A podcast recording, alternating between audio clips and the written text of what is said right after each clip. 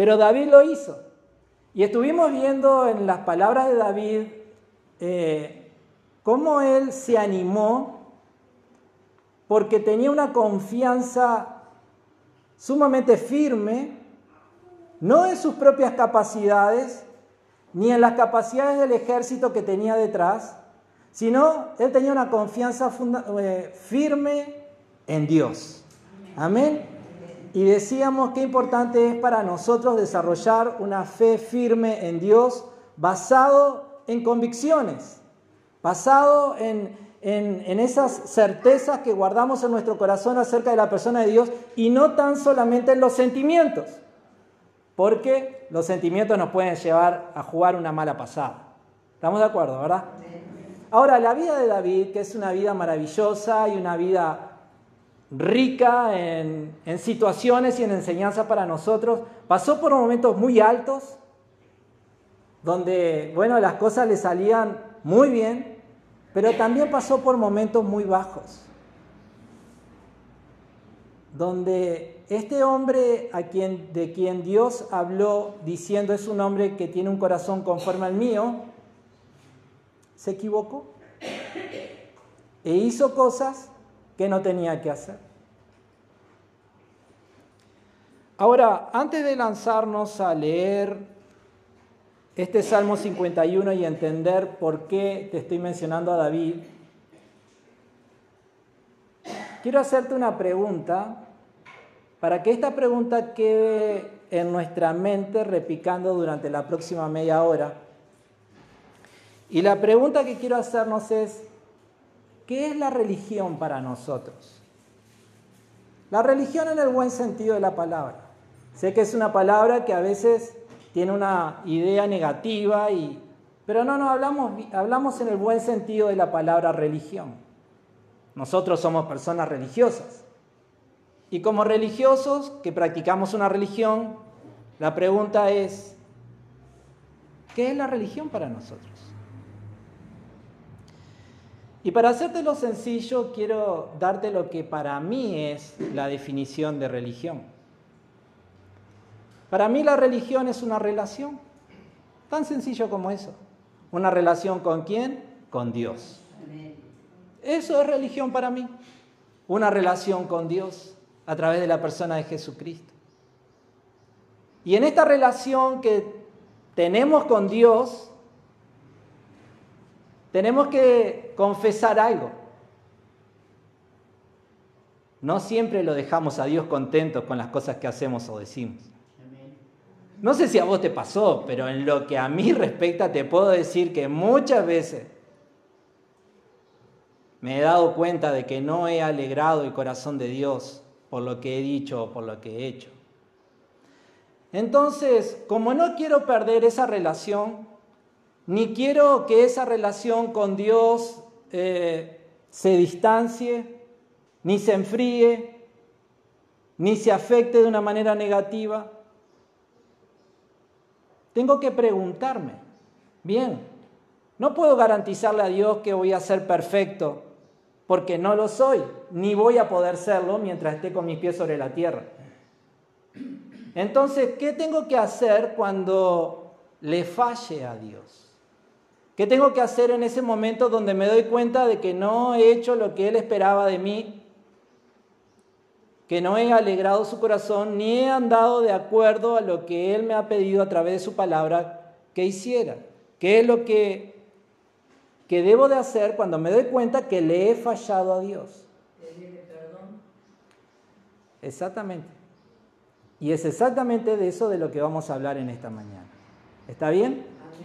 Entonces, volviendo a la persona de David, David fue un hombre que vivió una vida maravillosa y que Dios lo bendijo en todas las cosas que él hizo. Y David en un momento de su vida dice que estaba en el palacio, su ejército andaba peleando por allá y él en esa oportunidad no fue con el ejército, simplemente se quedó en el palacio disfrutando de la seguridad y las bendiciones que Dios había derramado sobre el pueblo de Israel.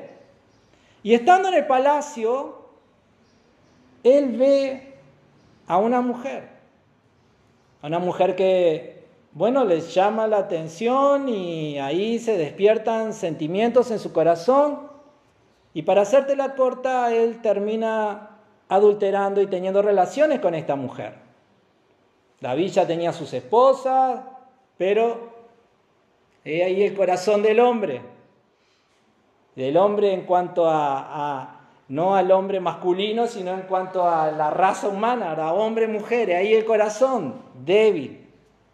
Y cuanto menos lo pensaba este hombre temoroso de Dios, hace algo que no tenía que hacer. Ahora, la historia no termina ahí. La historia cuenta, la Biblia nos cuenta de que esta mujer queda embarazada de ese encuentro con David. Y el esposo de esta mujer estaba en el campo de batalla peleando por Israel y por David. Qué situación, ¿verdad? Entonces este hombre que no quería que se, eh, la gente se enterara de lo que había sucedido, manda a llamar a su esposo, al esposo de esta mujer, para que él venga a descansar unos días a su casa. Y bueno, todos somos adultos acá y sabemos lo que sucede cuando alguien viene de un largo viaje y se encuentra al matrimonio. Y eso era lo que esperaba David que sucediera. Pero este hombre, temeroso de Dios y comprometido con la causa de Israel, no va a su casa, sino que se queda en las puertas del palacio dispuesto a ser enviado nuevamente al campo de batalla. Dice, no, si todo Israel está peleando, ¿cómo yo voy a ir a disfrutar del placer de estar con mi esposa? No, no, no, yo me quedo acá porque en cualquier momento me llaman otra vez y yo salgo disparado a pelear a favor de mi rey, y ya sabemos lo que hizo el rey, de mi pueblo y de mi Dios. Entonces a David se le empieza a complicar la situación porque, bueno, sabemos que la gestación un día le sigue otro y aquello no para y este otro no quería ir a dormir con su esposa y la cosa se le empieza a complicar a David. Y como el pecado tiene un poder corrosivo, lo que fue un adulterio da lugar a un asesinato. Porque la idea que se le ocurre a David es enviar nuevamente a este hombre a la batalla con una carta para los generales que estaban dirigiendo el ejército y que en esa carta el cinismo de David, un hombre que estaba pasando el peor momento espiritual y en su relación con Dios, me imagino. Y en esa carta que este hombre llevaba bajo el brazo cerradita, que no podía mirar, que iba por los generales, en esa carta decía a este varón pónganlo delante de todos para que cuando caigan las flechas del enemigo, él muera inmediatamente. Y así mismo sucedió. Entonces David dice, bueno, se soluciona el problema. Nadie se va a enterar. El cinismo, una vez más, porque tenemos un Dios que todo lo sabe. Y David, que pensaba que aquello era tema del pasado, un día es molestado por el profeta Natán.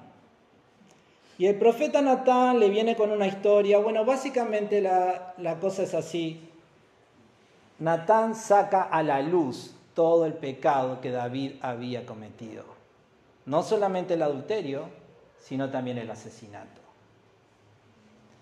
Sin duda que David en ese momento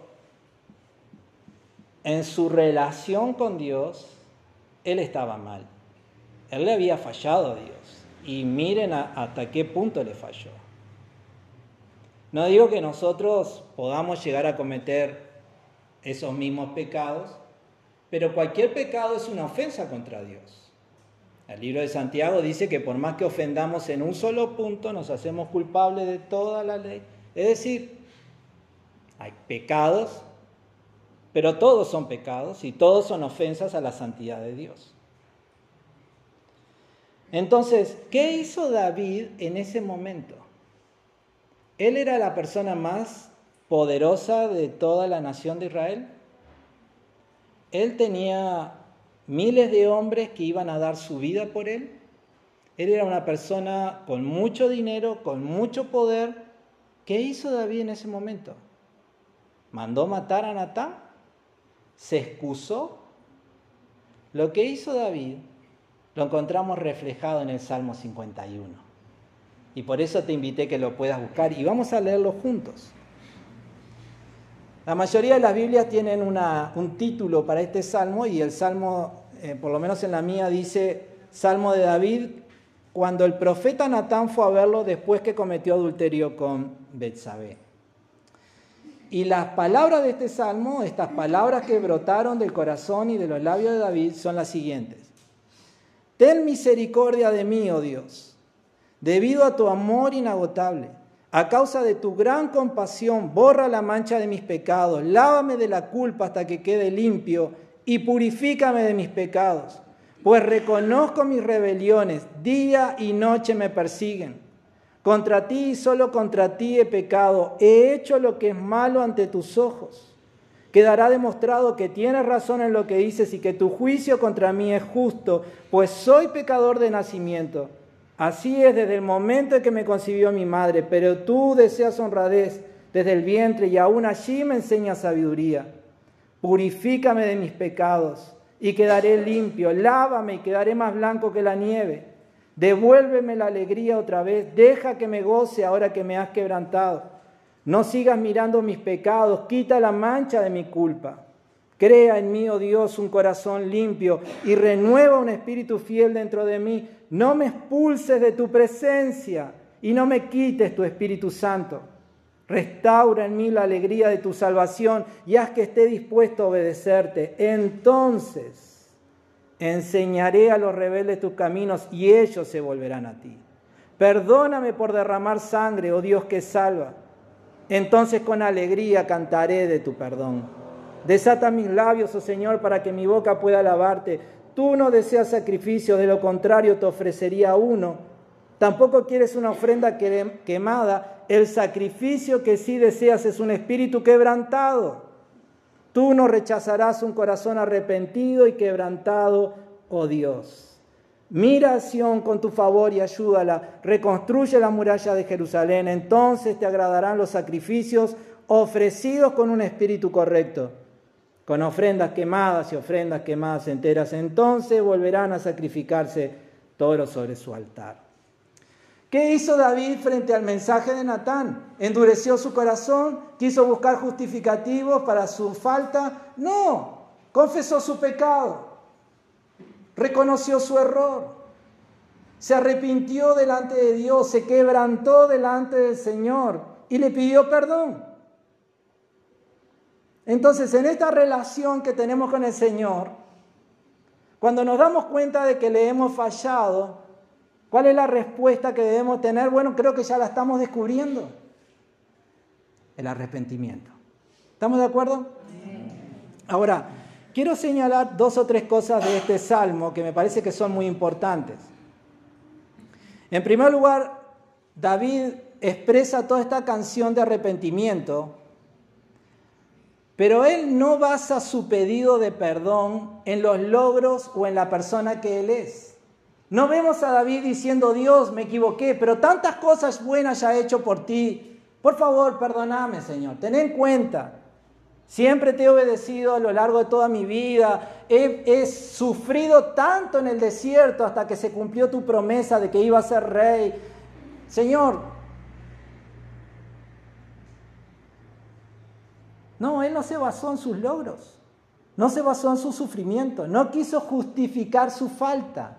Él buscó el perdón de Dios basado en qué? En la compasión y en la misericordia de Dios para con nosotros. Amén. Versículo 1, ten misericordia de mí, oh Dios, debido a tu amor inagotable, a causa de tu gran compasión, borra la mancha de mis pecados. No hubo otro argumento que el amor de Dios. No hubo otro argumento que la compasión de Dios. No hubo otro argumento que la misericordia de Dios. No se atrevió a poner delante del Señor ninguno de sus méritos, porque ninguno de esos méritos iban a ser suficientes para recibir el perdón de Dios. ¿En qué se, basó David para pedirle al Señor compasión, eh, limpieza, perdón? en, la compasión, en el amor de Dios para con él. ¿Estamos de acuerdo? Otro de los puntos importantes que me pareció de esta oración, no solamente él le pide a Dios perdón por la falta que había cometido. Versículo 10 dice, crea en mí, oh Dios, un corazón limpio y renueva un espíritu fiel dentro de mí. No solamente se trataba del hecho puntual, David sabía que adentro de él había una naturaleza humana que necesitaba ser transformada, que necesitaba ser cambiada. David sabía que, bueno, tal vez Dios le perdonara, como realmente lo hizo, su pecado con Betsabé, pero dentro de él seguía existiendo el potencial de volver a cometer otro error en el futuro, porque es parte de nuestra naturaleza. Entonces no solamente le pide perdón, sino que también le dice, Dios, por favor, haceme un hombre nuevo. Crea en mí un nuevo corazón. Renová un espíritu fiel dentro de mí. Hace una transformación de quien yo soy. Y eso me parece espectacular. Amén. Y lo tercero que me pareció muy importante de las palabras de, David Tú no deseas sacrificio, de lo contrario te ofrecería uno, tampoco quieres una ofrenda quemada. El sacrificio que sí deseas es un espíritu quebrantado. Tú no rechazarás un corazón arrepentido y quebrantado, oh Dios. ¿Qué veo en estas palabras? En aquel tiempo la religión judía practicaba todo esto y lo hacía en obediencia a lo que Dios les, había dicho. Tienen que ofrecer sacrificio de animales, tienen que hacer sacrificio de esto, sacrificio del otro, y ellos lo hacían.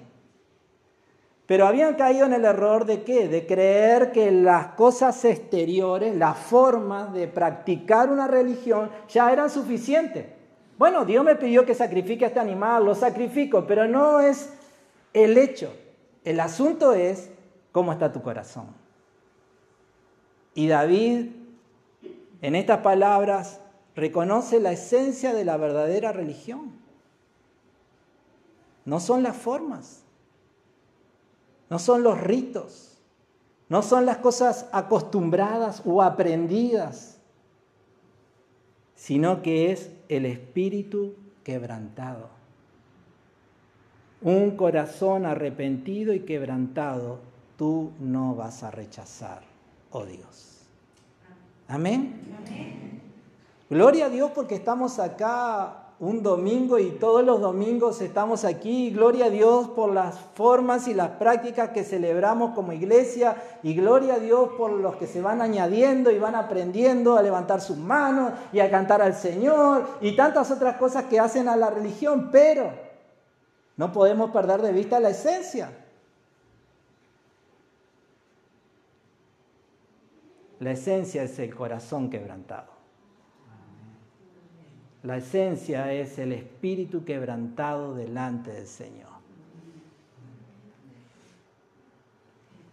Ahora, esta oración de David y estas cosas que, que acabamos de mencionar, ¿responden a nuestra pregunta inicial? Nuestra pregunta inicial era, bueno, la religión es una relación con Dios y a veces tengo que reconocer que le fallo a Él. ¿Cómo tengo que responder a esa falta contra el Señor? Esto que acabamos de leer lo responde y yo creo que sí. Esto último que acabamos de decir el sacrificio que sí deseas es un espíritu quebrantado, tú no rechazas un corazón arrepentido y quebrantado, Dios. Todas esas palabras que están allí en el idioma original, lo que están hablando es de una actitud de dolor y de abatimiento. Es decir, la respuesta frente a nuestra falta delante de Dios no puede ser la indiferencia, no puede ser el querer ocultar o el querer tapar o el querer justificar, o el querer equilibrar la balanza con cosas buenas, sino que la respuesta frente a nuestra falta delante del Señor es reconocer nuestro error, sentir dolor por haberle fallado y armarnos de un deseo de cambiar para no volver a cometerlo. ¿Estamos de acuerdo? Todo eso resumido en las palabras de nuestra hermana. Pedirle perdón a Dios. Pedirle perdón es eso. sentirse mal, reconocer nuestra falta, sentirse mal por nuestro, nuestro error y presentarnos delante de Él con total transparencia. Si de cualquier manera no le podemos ocultar nada, si de cualquier manera Él lo sabe todo, nos estamos haciendo trampas en el solitario, ¿verdad? Cuando queremos, tenemos que humillarnos, quebrantarnos un espíritu quebrantado, un corazón arrepentido, es la actitud que debemos tener delante de nuestro Dios. ¿Dios espera que seamos perfectos? No, no. Él ya sabe que no lo vamos a poder ser mientras estemos aquí en la tierra. Lo seremos cuando seamos llevados con Él al cielo y recibamos un cuerpo glorificado y todo este tema del pecado haya quedado en el pasado y ya no sea parte de nuestra existencia. Pero mientras estemos con nuestros pies aquí en la tierra, el Espíritu Santo ha venido a vivir en cada uno de nosotros y nos ayuda a que podamos obedecer a Dios, pero también hay una naturaleza humana que Dios no ha borrado de nuestro corazón. Y es aquella naturaleza que se revela contra Él. Y ahí está esa lucha en nuestro corazón. Entonces, ¿Dios espera perfección? No. Lo que Dios espera es un espíritu quebrantado, un corazón humilde, que se humilla delante de Él y dice, Señor, te fallé una vez más. Me siento mal por haberte fallado. Pensá en la persona que más amás. Y espero que sea la que tenés a tu lado, si es tu esposa o tu esposo. Pensá en la persona que más amás. Ahora, pensá por un momento que te peleas con esa persona. ¿Cómo va a cambiar tu semblante? Es decir, ¿va a cambiar tu semblante? ¿Va a cambiar tu ánimo? A la mañana cuando abrís los ojos y el primer pensamiento que te viene a la cabeza, uy, estoy peleado con fulana. ¿Te vas a levantar con la misma alegría de todos los días? No. Porque es una relación que valorás, para la cual en la cual este es importante y no querés estar peleado. La religión es una relación con Dios y nuestra relación con Dios es una relación de amor. Él nos ha amado primero, pero nosotros debemos amarlo también a Él. Y cuando le fallamos, no podemos quedar indiferentes a eso. Entonces, ¿cuál es el camino? El ejemplo de David, quebrantarnos delante del Señor humillarnos delante de Él. Si el Señor, no tengo excusa, te fallé. No quiero seguir haciéndolo, te ruego que me ayudes. No buscar justificativos. Ah, hice, le grité al vecino porque mirá lo que me hizo Dios. No, no, no. Pero ni te gastes un espíritu quebrantado. ¿Estamos de acuerdo? El libro de Proverbios, capítulo 28, versículo 13, dice, los que encubren sus pecados no prosperarán, pero si los confiesan y los abandonan, recibirán misericordia. ¿Estamos de acuerdo? Entonces, ¿qué tenemos que hacer?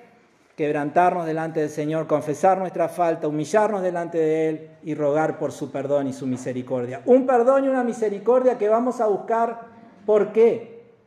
Porque somos lindos, porque somos bonitos, porque hemos hecho algo que nos hace merecedores de la misericordia de Dios. Dios, me tenés que perdonar, soy el pastor de la iglesia.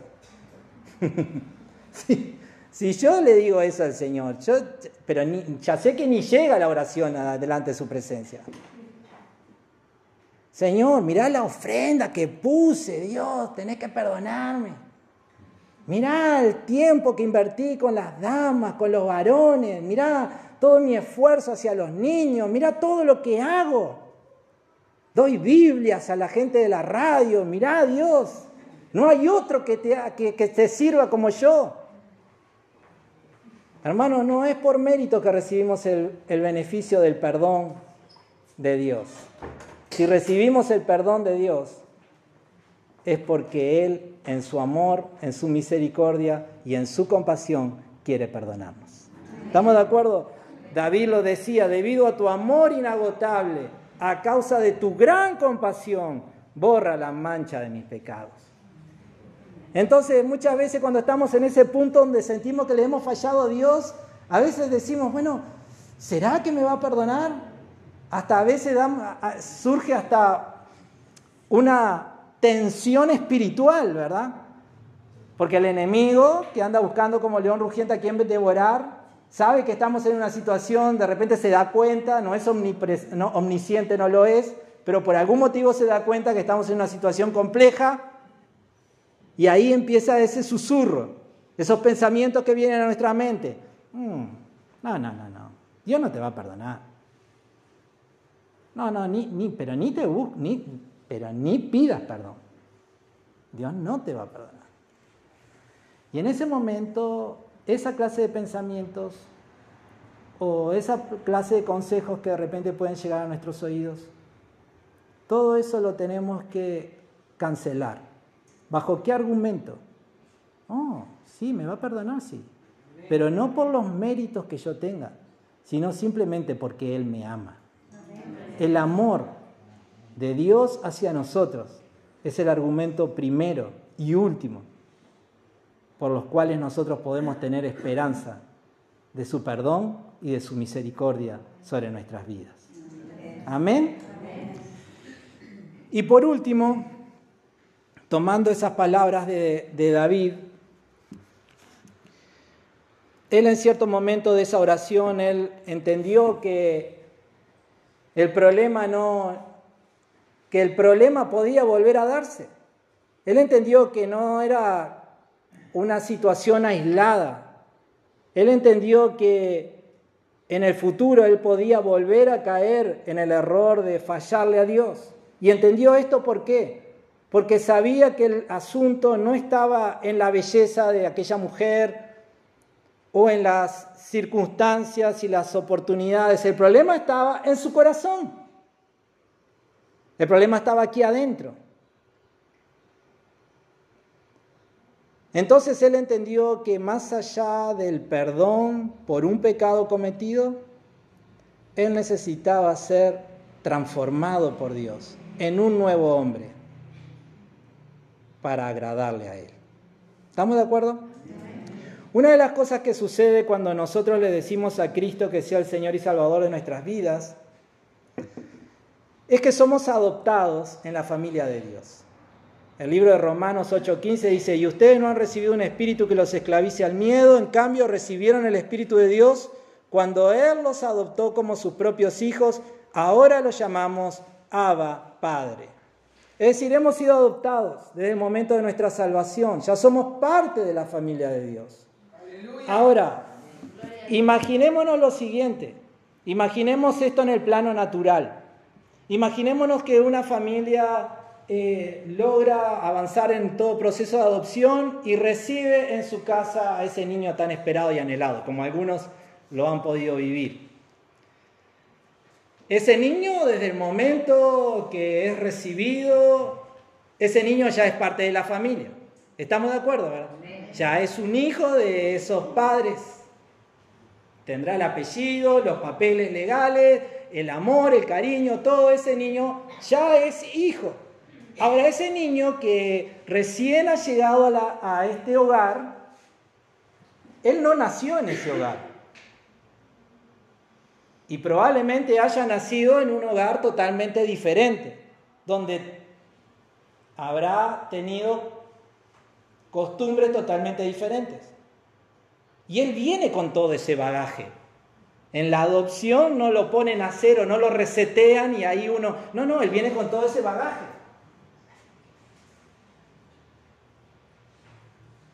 Y aunque es hijo, él necesita aprender a ser hijo de esa familia.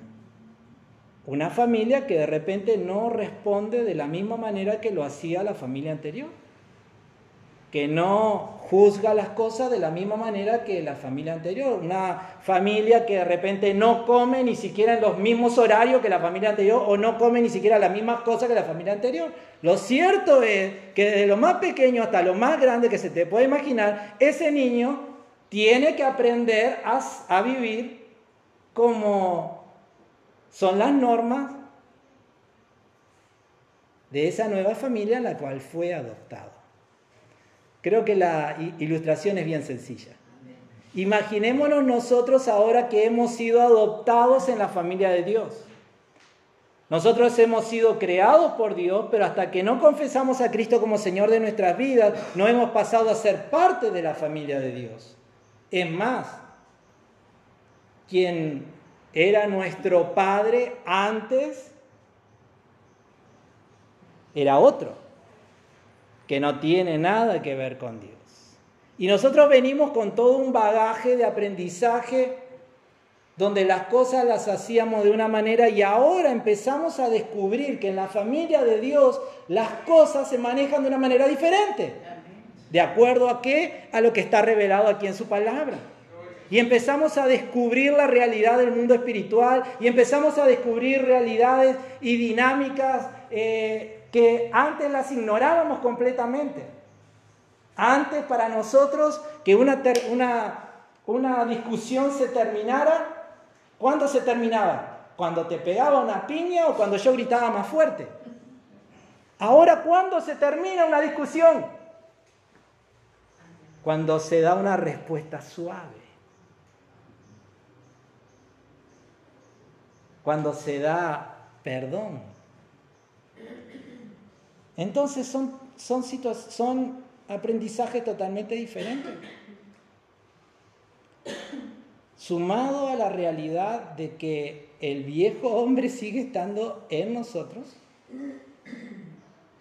es claro que como hizo David, no solamente cuando fallamos le decimos a Dios, Señor, perdóname, limpiame este pecado por, tu amor em, inagotable, como decía él, Señor, dame tu perdón, limpiame de mis faltas no solamente eso, también debemos decirle, y Señor, renuévame, hazme un hombre nuevo, derriba todos esos argumentos que he aprendido a lo largo de la vida que están lejos de tu palabra. Señor, ayúdame a aprender a ser tu hijo. Amén. En la palabra de Dios dice lo siguiente. Efesios capítulo, uno de los tantos pasajes que nos habla sobre esto, Efesios capítulo 4, versículo 21 ya que han oído sobre Jesús y han conocido la verdad que procede de él, desháganse de su vieja naturaleza pecaminosa y de su antigua manera de vivir, que está corrompida por la sensualidad y el engaño. Y en cambio, dejen que el Espíritu les renueve los pensamientos y las actitudes. Pónganse en la nueva naturaleza creada para ser a la semejanza de Dios, quien es verdaderamente justo y santo. En otra de, las, eh, otra de las cartas que Pablo le escribe a la iglesia en Colosas, en el capítulo 3, versículo 7, dice, ustedes solían hacer esas cosas cuando su vida aún formaba parte de este mundo, pero ahora es el momento de eliminar el enojo, la furia, el comportamiento malicioso, la calumnia y el lenguaje sucio. No se mientan unos a otros porque ustedes ya se han quitado la vieja naturaleza pecaminosa y todos sus actos perversos. Vístanse con la nueva naturaleza y se renovarán a medida que aprendan a conocer a su Creador y se parezcan más a Él. Amén. Hemos sido adoptados en una nueva familia y ahora tenemos que rendirnos y someternos a ese proceso donde vamos aprendiendo a ser como Él. Amén. Gloria a Dios por eso entonces. Y para terminar,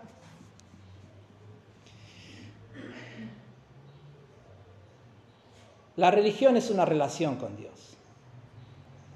Gloria a Dios por las formas que nos ayudan a canalizar eh, la adoración al Señor, la necesidad que tenemos de aprender de su palabra. Eh, gloria a Dios por todo lo que hace a las formas y a las prácticas.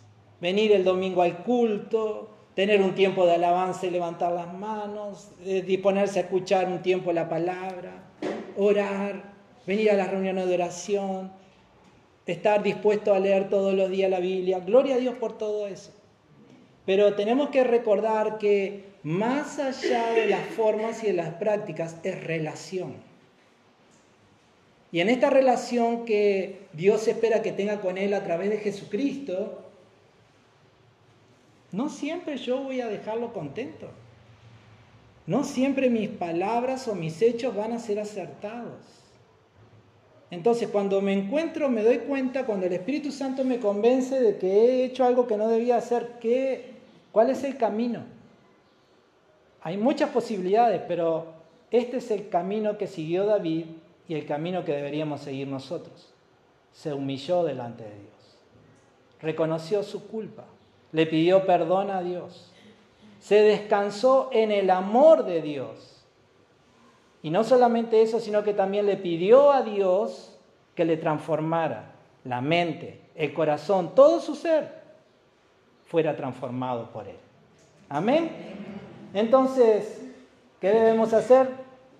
Creo que si seguimos ese ejemplo de David, vamos a poder ir fortaleciendo cada vez más nuestra relación con el Señor y poder disfrutarla a pleno.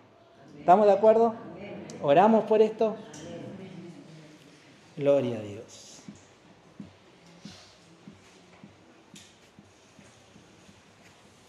Te invito a que puedas cerrar tus ojos y, y puedas meditar un segundo lo que hemos escuchado. Nadie mejor que nosotros y el Espíritu Santo para hacer ese autoexamen y responder a la pregunta, ¿cómo estoy en mi relación con Dios?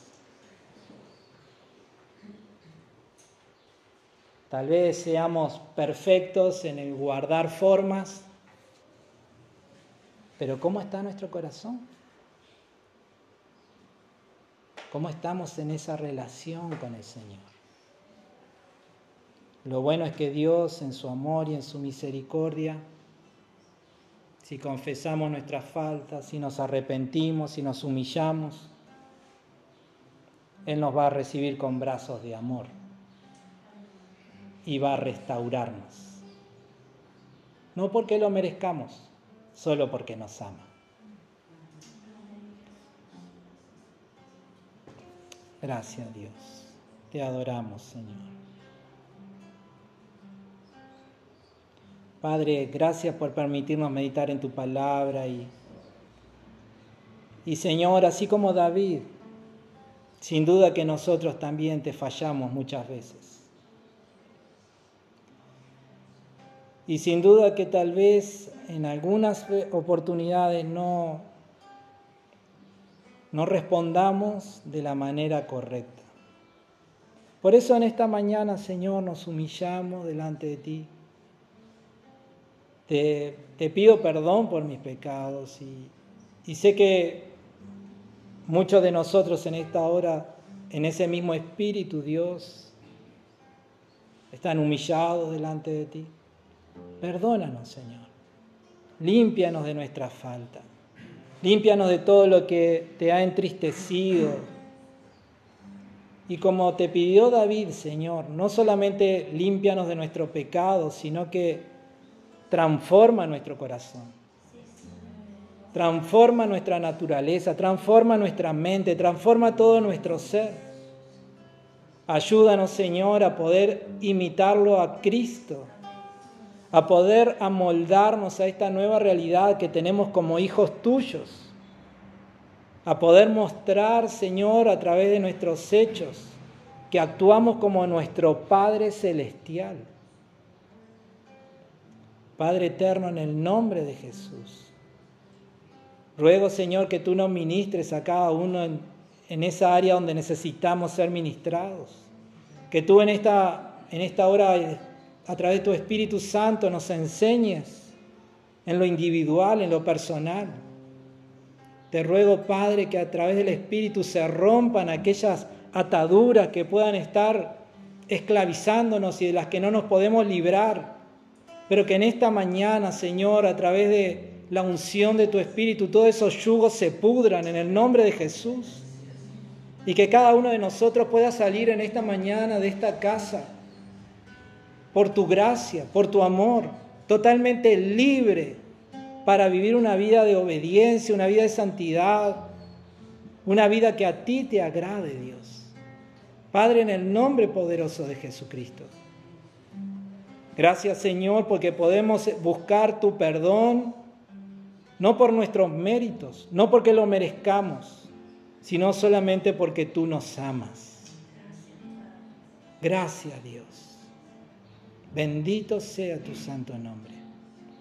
Ministranos con tu poder en esta, en esta hora, Dios.